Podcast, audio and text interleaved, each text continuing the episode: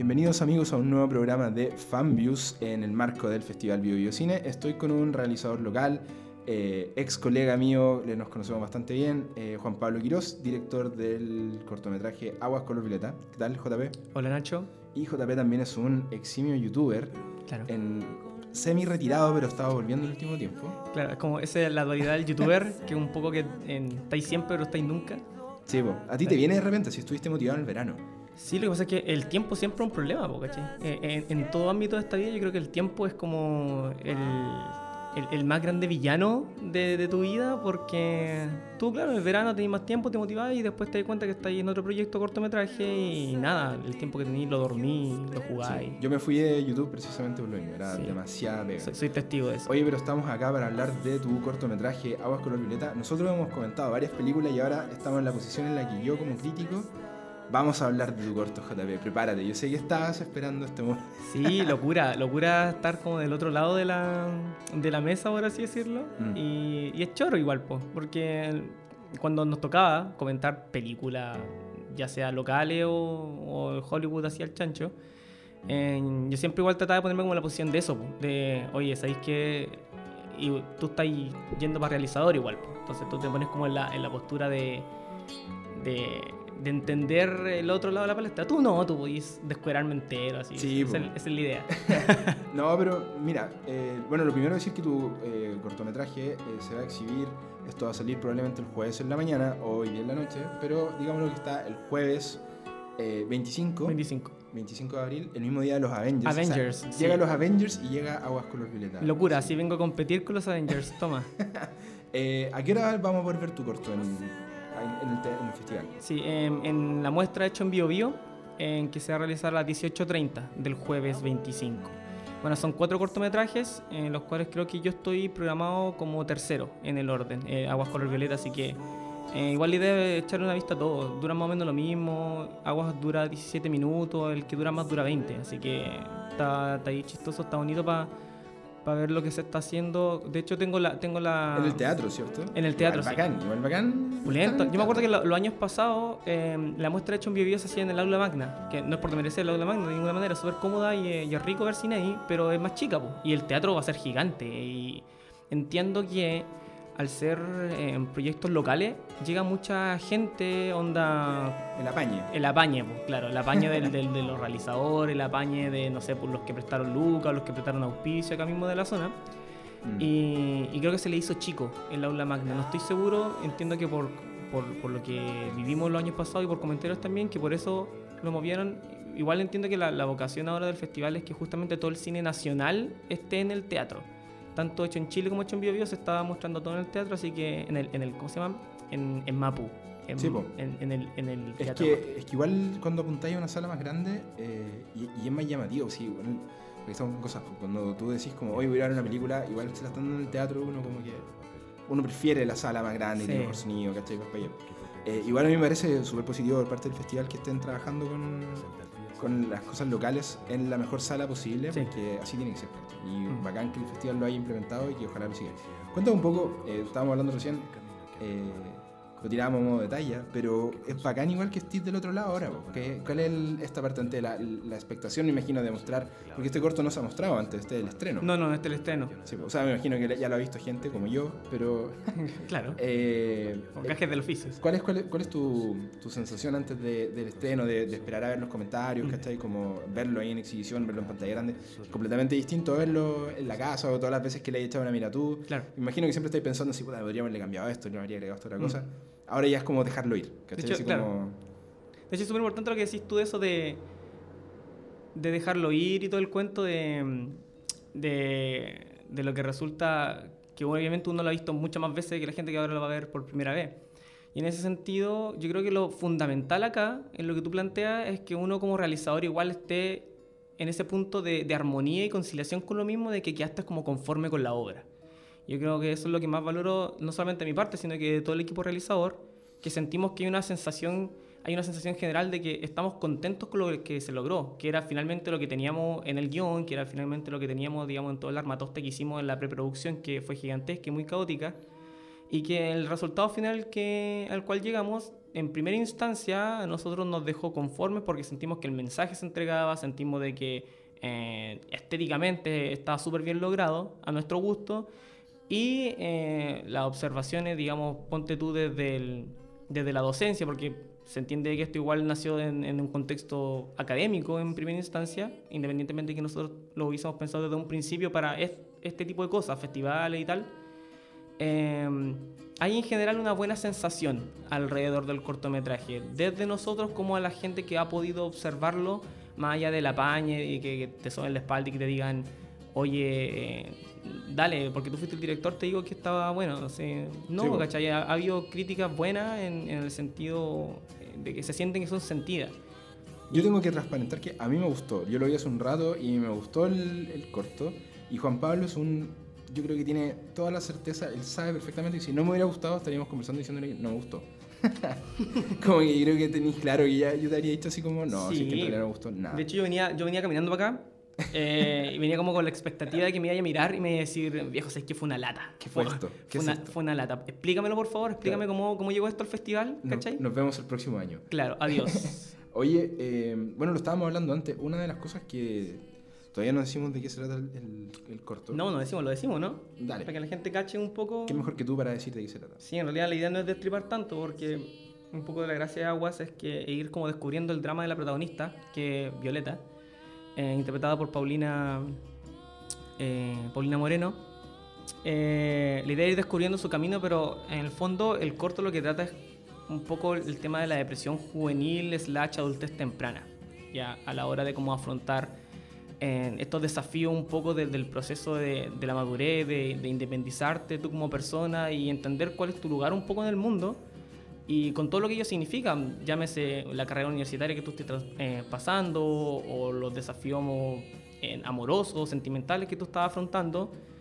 Y, quisimos hacer una reflexión lo más profunda posible y lo menos maniqueada posible también sobre lo que es atravesar por estas etapas súper turbias de la vida, la cual eh, los auditores o tú o yo no somos ajenos en el fondo. Mm.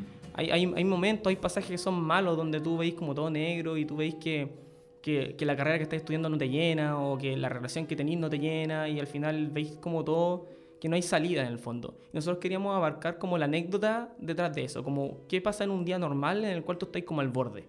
Y insisto, es un camino que hay que seguir junto al personaje de Violeta, que es la protagonista. Eh, Paulina lo llevó puta, la raja, o sea, trabajar con ella fue increíble eh, porque se enganchó súper rápido con, con con, con, lo que llevaba el personaje internamente y en ese sentido eh, creo, creo que su interpretación está absolutamente al nivel de lo que nosotros buscábamos y esperábamos con, con Aguas Color Violeta.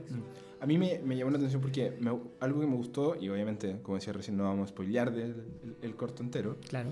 Pero me, me, me agradó encontrarme y, darme cuenta del principio, porque no es algo que uno, de hecho, lo, que a mí me pasó por lo menos es que ya creo que eran iban 30 segundos y ya como que caché para dónde iba, esta sensación de tener una, una, visión sumamente íntima del, de los resultados que puede tener el poco cuidado de la salud mental de una persona. Exacto. Y lo normalizado que tenemos ciertas situaciones, ciertos dramas personales. Eh, ha sido, de hecho, tu, tu corto viene súper... Eh, justo sale ahora en el, momento el timing perfecto. El timing perfecto, porque se está hablando de eso. Eh, se está hablando sobre la naturalización de muchas conductas eh, súper dañinas para ciertas personas.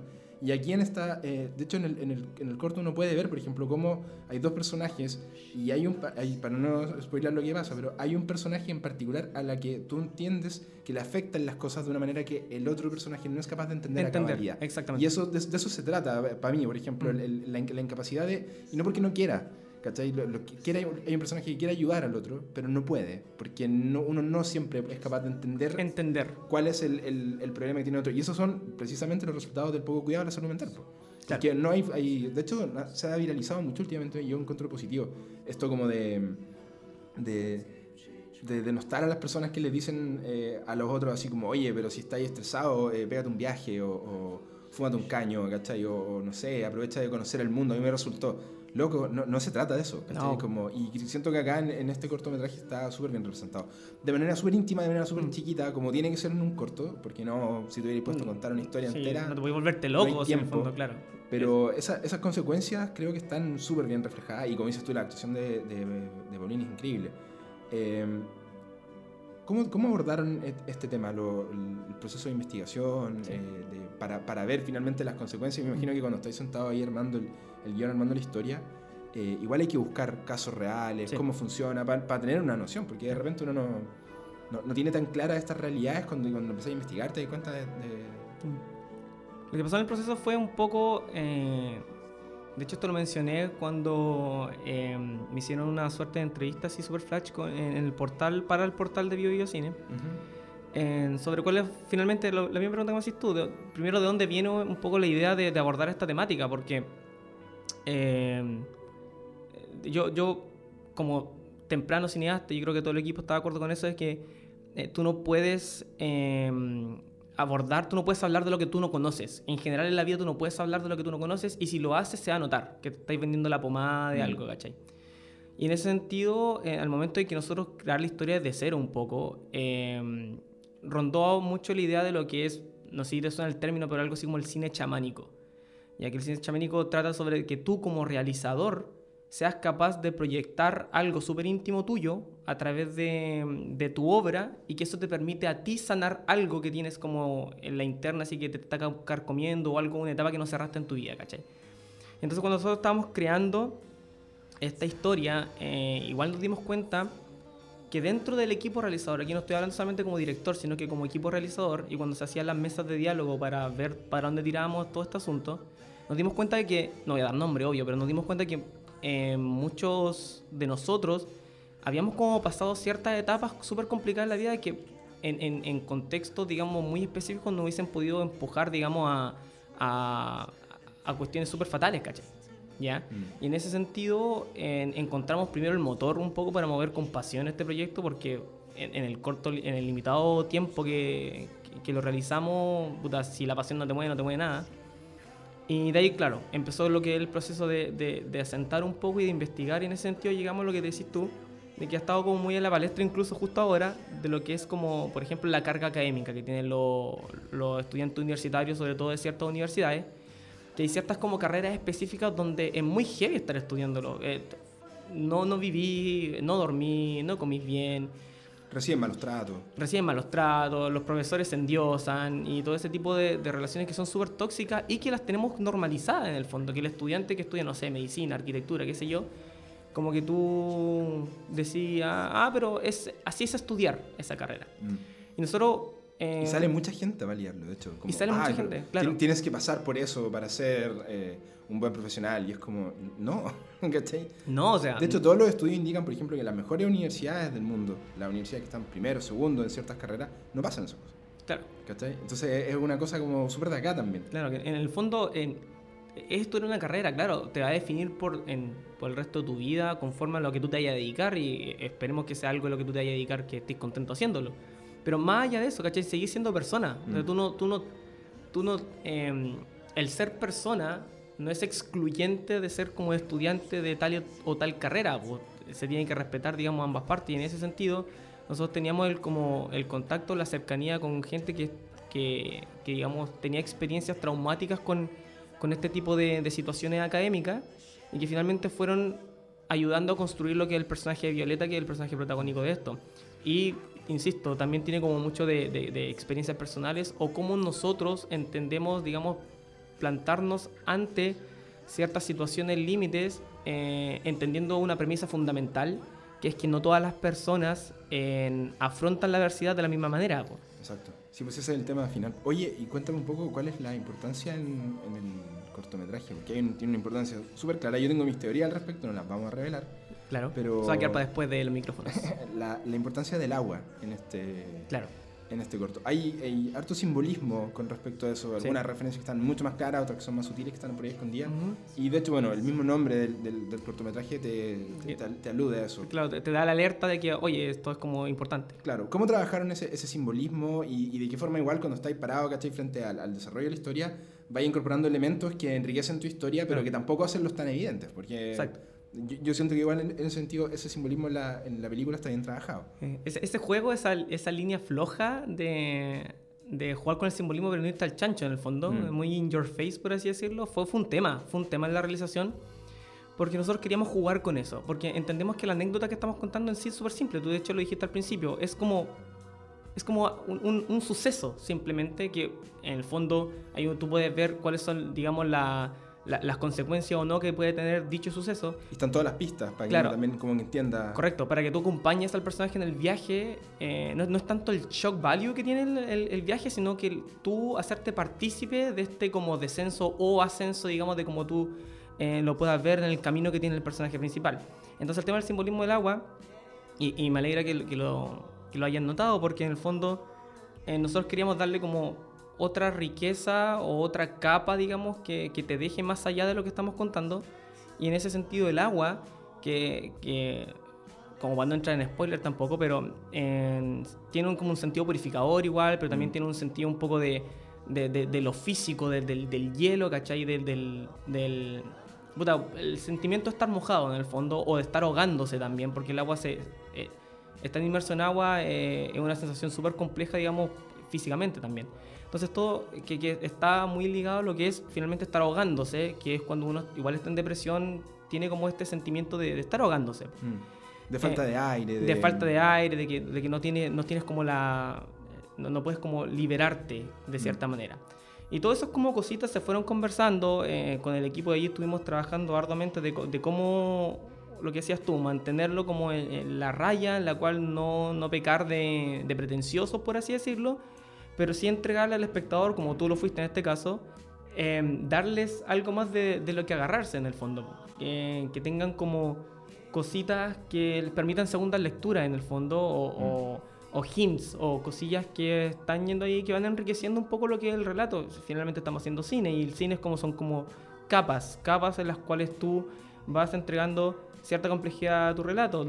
Puede ser una historia súper simple, pero si tú decides tú personalmente, emocionalmente involucrarte más, eh, vas a encontrar otra interpretación o vas a encontrar otra manera de abordar la obra. Y ese también es un poco la, las intenciones de nosotros con el cortometraje, como es un corto y una obra tan pequeña en, en cierto sentido, eh, para nosotros es una ganancia saber que al espectador a lo mejor lo podemos dejar con ganas de volverla a ver porque te dan ganas como de vivir el camino de otra forma mm. o fijarte en esos detalles que a lo mejor te hicieron ruido pero no terminaste de entender, digamos... Que, que el clásico concepto del cine, cuando, cuando ya sabes a dónde va la historia, revisitarla te permite entender otras cosas de manera súper distinta. Y siento que la, la, película tiene en un sentido harto valor de, de, revisión. Te iba a preguntar también lo importante que es para esto, bueno, lo, mencionaba un poco, pero profundizando... Eh, el trabajar con actores. Y, cuando digo actores, soy súper... Eh, yo soy una persona que, que, tiende a respetar mucho las profesiones, ¿cachai? Entonces yo valoro mucho que haya gente que actúe y que de repente aparece en algunas películas, en cortometrajes. Y entiendo también que varios realizadores eh, votan por participar con, con, actores amateur por una cosa de presupuesto.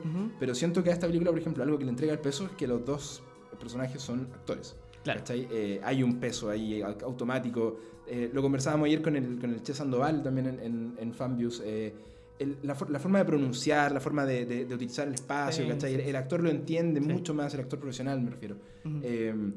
para, ustedes era algo como que tenía que pasar, que tenía que ser con actores profesionales, sobre todo por la potencia que tiene el guion también en la historia. Sí, cuando se nos, se nos, guió en este proceso, ¿cachai? En el fondo era un, anime el pensamiento de que tenía que ser como sandía escalada, por así decirlo. O sea, mm. tenía ahí... Nosotros, que de hecho, insisto, eh, el, tiempo de producción en sí fue súper corto en comparación como a, la, a lo que normalmente se estira en un cortometraje. Nosotros trabajamos una preproducción de dos meses y listo, salimos como a rodar, ¿cachai?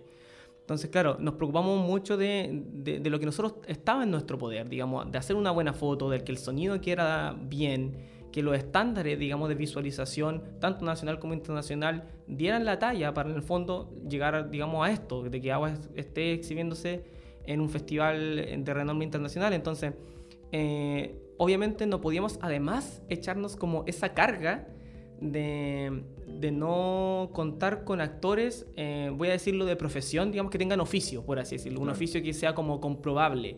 Ese, yo creo que esa es la palabra clave, comprobable. Porque yo, eh, si recurro a, a Paulina, eh, no tengo que pedirle el reel, no tengo que, pedirle un currículum o que me, me, audicione.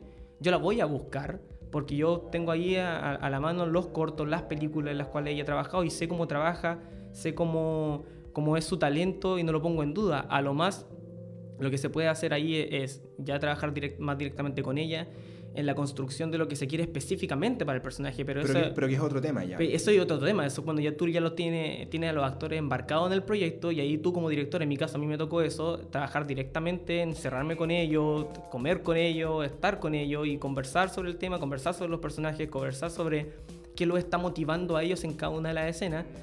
Y en ese sentido es súper valioso, claro, lo que decís tú de que para nosotros no era una alternativa no contar con, con, actores que nosotros sepamos que no iba a dar la seguridad profesional de que iban a dar la nota, porque aparte esta, esta obra era muy de actores, era, sí, era muy de personajes, es muy de personajes. Es casi como una, una, horita de teatro, pues si tenéis dos personajes en una locación, finalmente. Exactamente, Entonces... o sea, teníais que explotar en el, la obra en sí por otros lados, ¿cachai? Eh, lo que sí, eh, Paulina siempre la, la, la buscamos.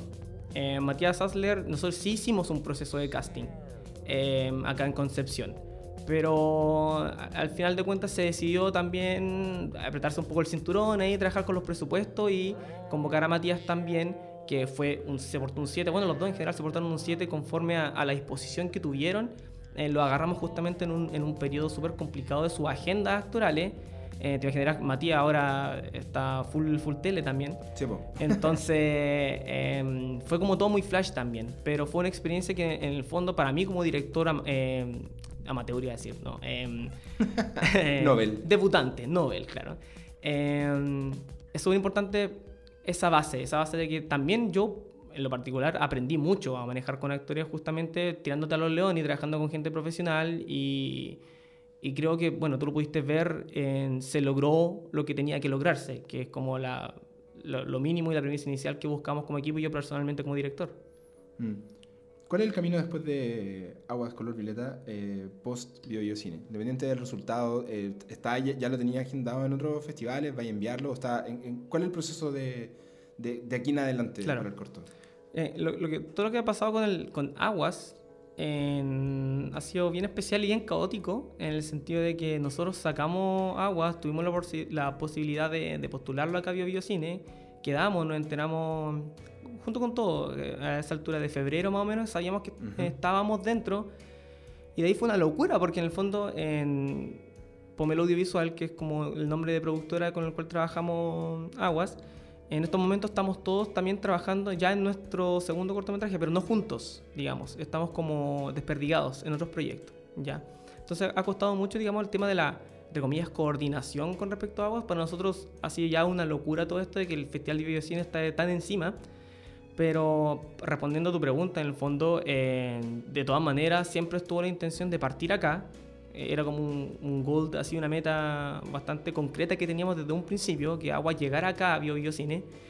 Y sí, pues la vamos a jugar, pues la vamos a jugar en, sí. en, a nivel nacional te, y ojalá te, internacional. Te pregunto porque yo me acuerdo hace unos años que estuve en, en, en, otro festival de cine en la que varias personas ahí me contaban que cachan mucho de industria, no necesariamente son realizadores, pero productores que están ahí claro. expertos en mover eh, que ya el respaldo de una selección o sea, te da mucho más peso cuando postulas a otro. Por supuesto. ¿Cachai? Como, y Festival Bio Bio Cine, eh, si usted es penquista y encuentra el Festival Penca, loco, postularon 700 cortos a este, Así es. A este festival. Así que no es como algo que, que, que sea fácil entrar.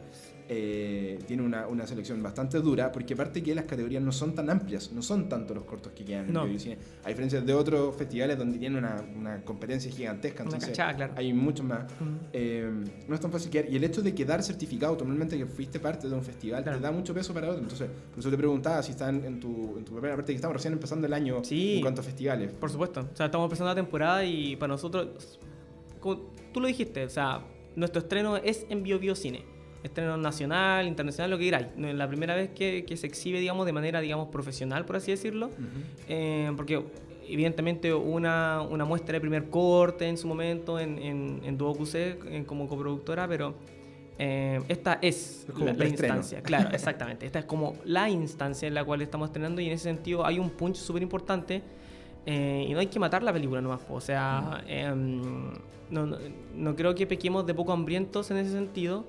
Encuentro que hay como una intención general por, por tratar de que se exhiba lo más posible en, en- en- en lugares prestigiosos y ya de ahí viendo qué va pasando sobre la marcha. Si en el fondo ya tenemos el primer pie, que Mm. tú lo decías súper importante, entonces eh, el resto se va a ir viendo.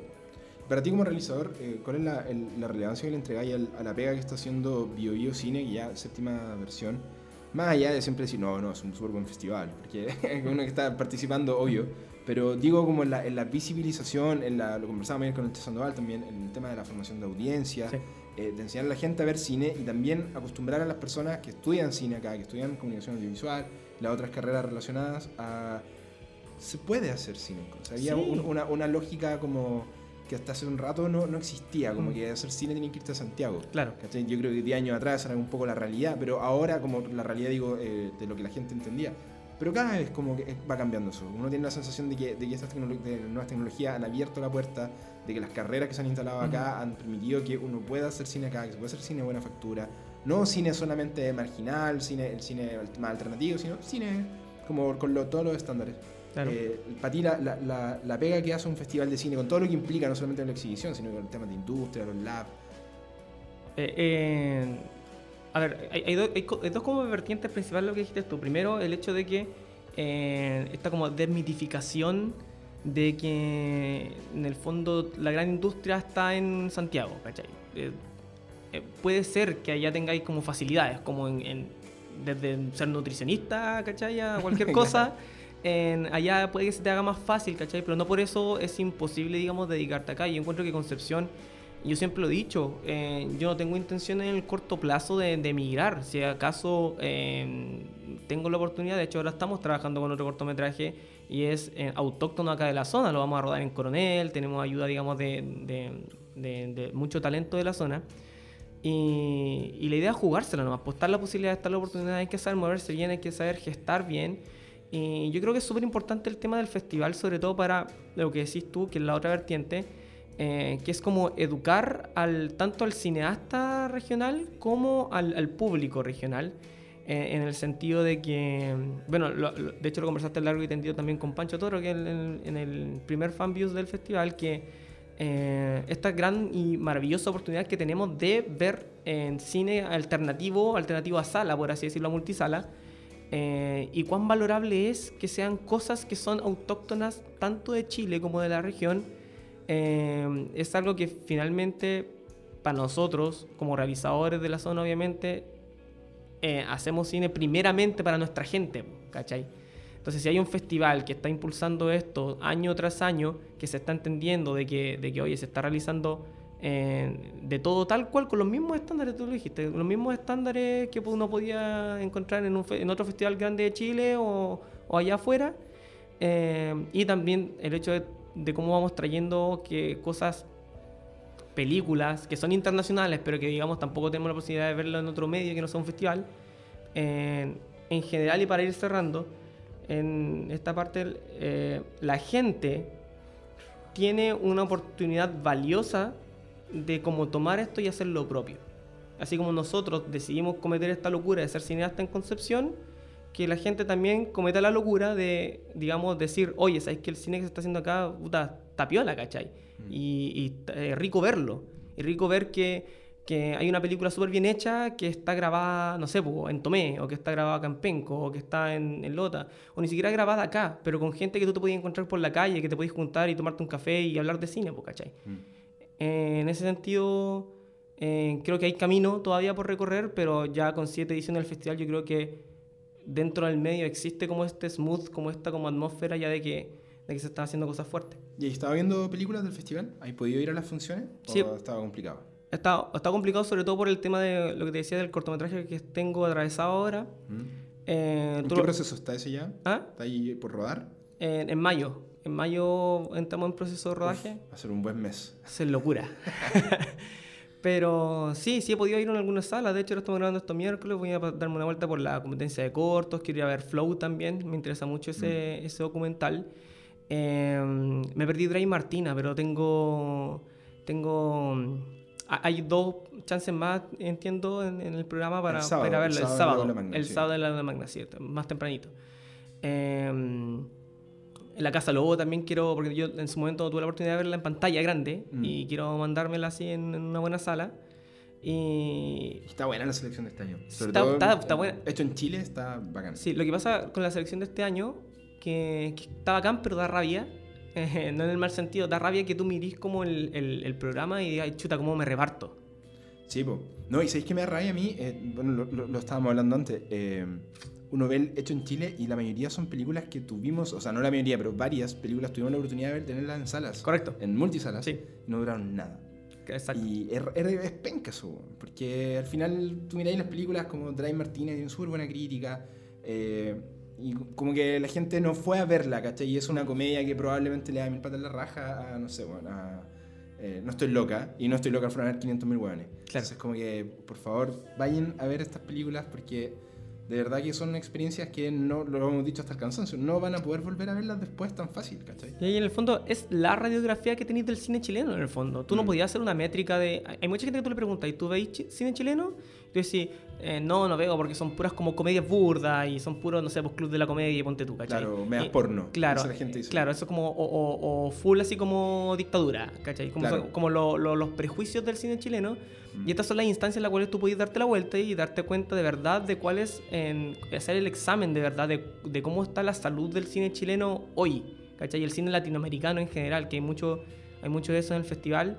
En un llamado como a informarse también, porque tampoco podemos culpar el hecho de, de que, claro, pues, llega Drey Martín o llega, no sé, pues, em, cualquier otra película chilena de, de bajo perfil, no, no bajo perfil me refiero a que no, no es del gusto de las masas, por así decirlo.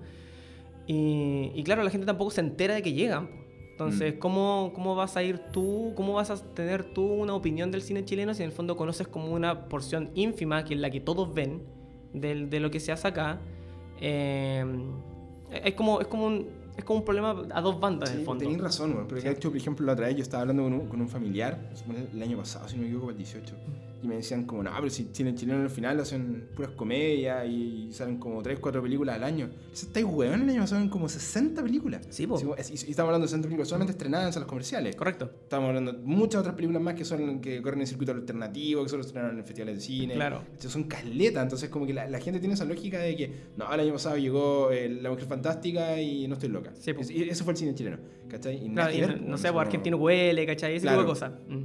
No, y hay mucho más. Bueno, y para ir cerrando, Juanpa, me, llama la atención, se lo he preguntado, se lo pregunté ayer al Che también, pero me gustaría saber tu, eh, como cineasta, la, la, la oportunidad que está entregando ahora las plataformas de streaming, Ya. el, el Netflix, Amazon Prime, eh, la, la horripilante aplicación de HBO, que la, la tuve y la desinstalé, pero muy mala. Pero tú eres súper fan de Games of Thrones, po. Sí, po, ¿Qué pero... estaba haciendo ahí? Eh, no, es que tengo eh, HBO en la casa, pero Ah, ya, como o sea, lo normal nomás, como po. hay que ponerme Ya. ahí a las 9 a ver la weá porque Ya. la aplicación era muy mala. Ya. Pero más allá de Claro, eso... te da el tiempo religiosamente sentarte en la hora en la que se estrena y lo vi. Puta, es que a mí me gusta eso. Encuentro que tiene un, un, un condimento. Una Mira, mística. encuentro bacán que te suban una serie completa, ¿cachai? Como lo hace Netflix y te la tire así 13 capítulos de poder zampártelos de una a tu gusto. Claro. Pero también me gusta caleta el semana a semana, esta weá de, de que encuentro yo que genera una mística y que es distinta a la que genera, por ejemplo, Sí. cuando sale Stranger Things. Sí, sí, sale. Stranger Things un viernes y estamos todos vueltos locos y el lunes ya nadie está hablando de la weá. Correcto. ¿Cachai? Como que es- era. Mm. Cambio en Game of Thrones tenéis seis semanas en las que estáis esperando el domingo y la semana estáis hablando de la weá que viene. Como que ese- esa, esa cosa a mí antigua como que Mm. me, me llama la atención. Aparte creo que son experiencias distintas. Claro. ¿cachai? No, no sé si una sea mejor que la otra. Pero yendo, yendo a lo que te, que te quería preguntar, Te llevo la rama. sí. eh, ¿cuál es tu, tu, tu visión del tema del streaming? ¿Cachai? Como, como plataforma finalmente para, para los cineastas y de repente igual... eh, yo siento que a, a ratos igual funciona como una forma de competencia, que yo la competencia más dura que, que ha tenido que enfrentar la multisala comercial en mucho rato, porque hay de- caleta de realizadores que directamente se están yendo al, al streaming, directo, así como chao con el cine, vamos por ahí.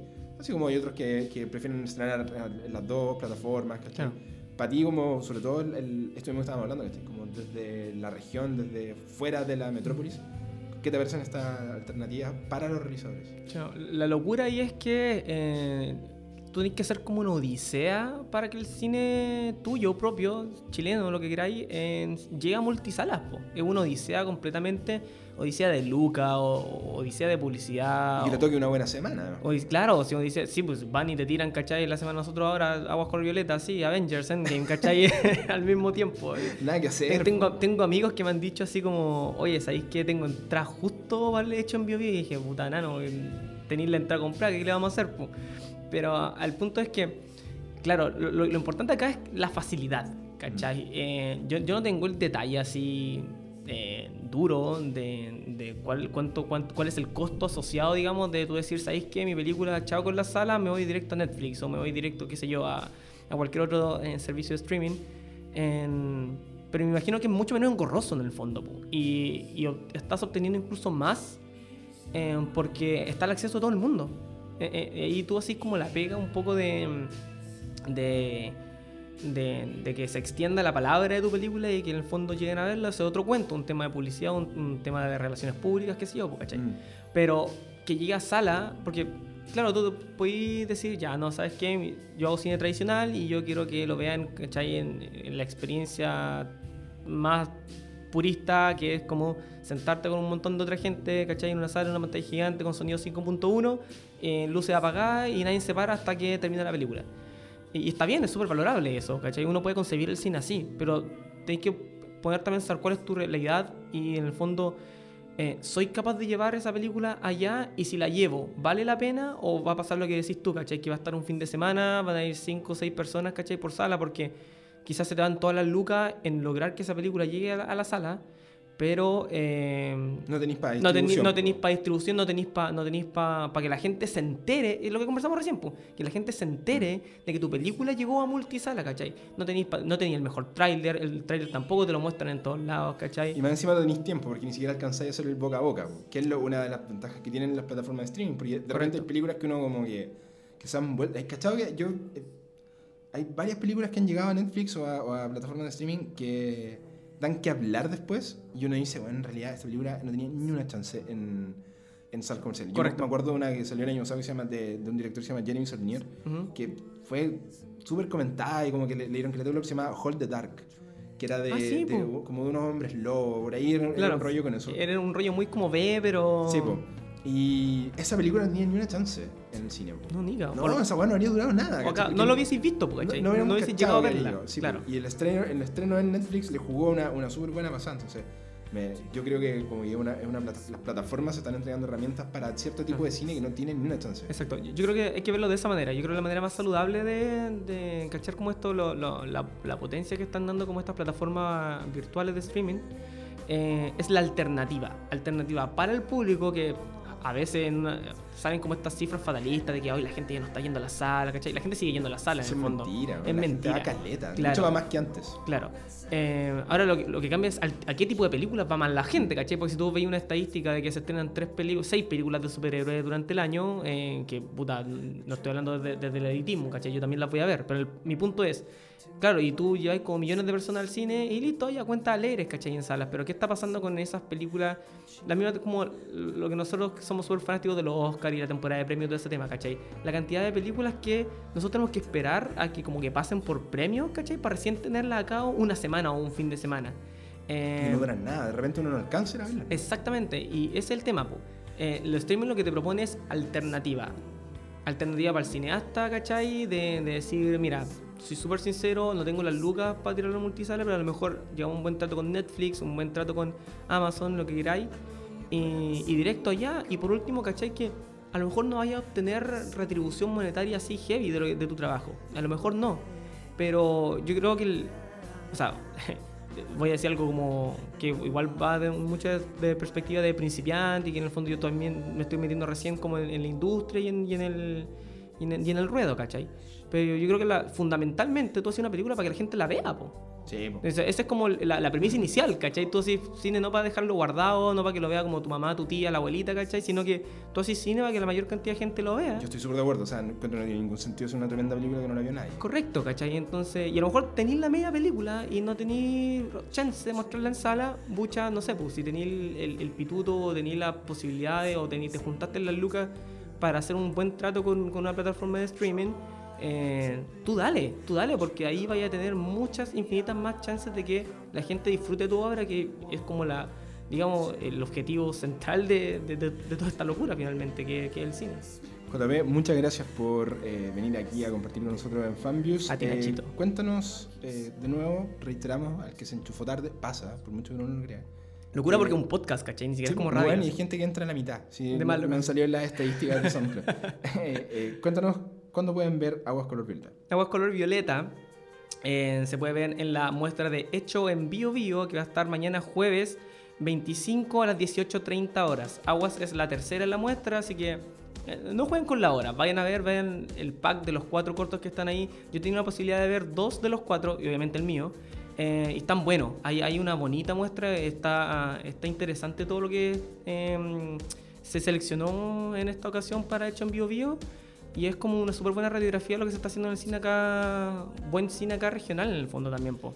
Vayan a ver hecho en Bio Bio, cabrón, y después se pasan a ver a los Avengers. Y la va a estar dos meses en, O sea- en- en la sala. así sea, yo no cacho que- importa. yo cacho o que tienen son- que haber hecho como yo, que compré entradas de medianoche, van a estar cagados de sueño, pero mañana voy a poder ir al, al festival a ver películas. Eso, yo creo que eso es una opción, pues ya al fondo para este fin de semana Avengers, eh, tanto las entradas comprar ya, o sea, tú tenés tu plan hecho. Sí, pues si ya no tenía entradas, ya no. Ya. De hecho, están todas muertas hasta el lunes. No, no te cosiste. Si, Si ya no tiene entradas, no vaya a dar jugo al cine porque no quedan entradas. Entonces, Claro, vaya a ver Hecho en Bio Bio. Si Vaya a ver Hecho en si Bio usted no Bio tiene y entrada si para, para Endgame, vaya a ver Aguas Color Violeta. Si la otra semana igual va a estar en Game Pro- Va a estar de un hecho, mes, viejo. Yo, yo soy testigo de que no se preocupe tanto por los spoilers. Yo tengo gente que cuando todavía no ve Infinity War y todavía no cachan lo que pasó. Así como, ¿cachai? Todavía no cachan qué, qué, qué sucedió. Yo sé que hay miles de memes y todo, así que no tengan tanto miedo, vayan a ver el festival. Juanpa, muchas gracias por estar acá. A ti, Nacho. Eh, quédense atentos chicos con más del eh, Festival Bio Cine aquí por Fanbius. Vamos a estar con nuevas entrevistas durante la semana. Nos vemos.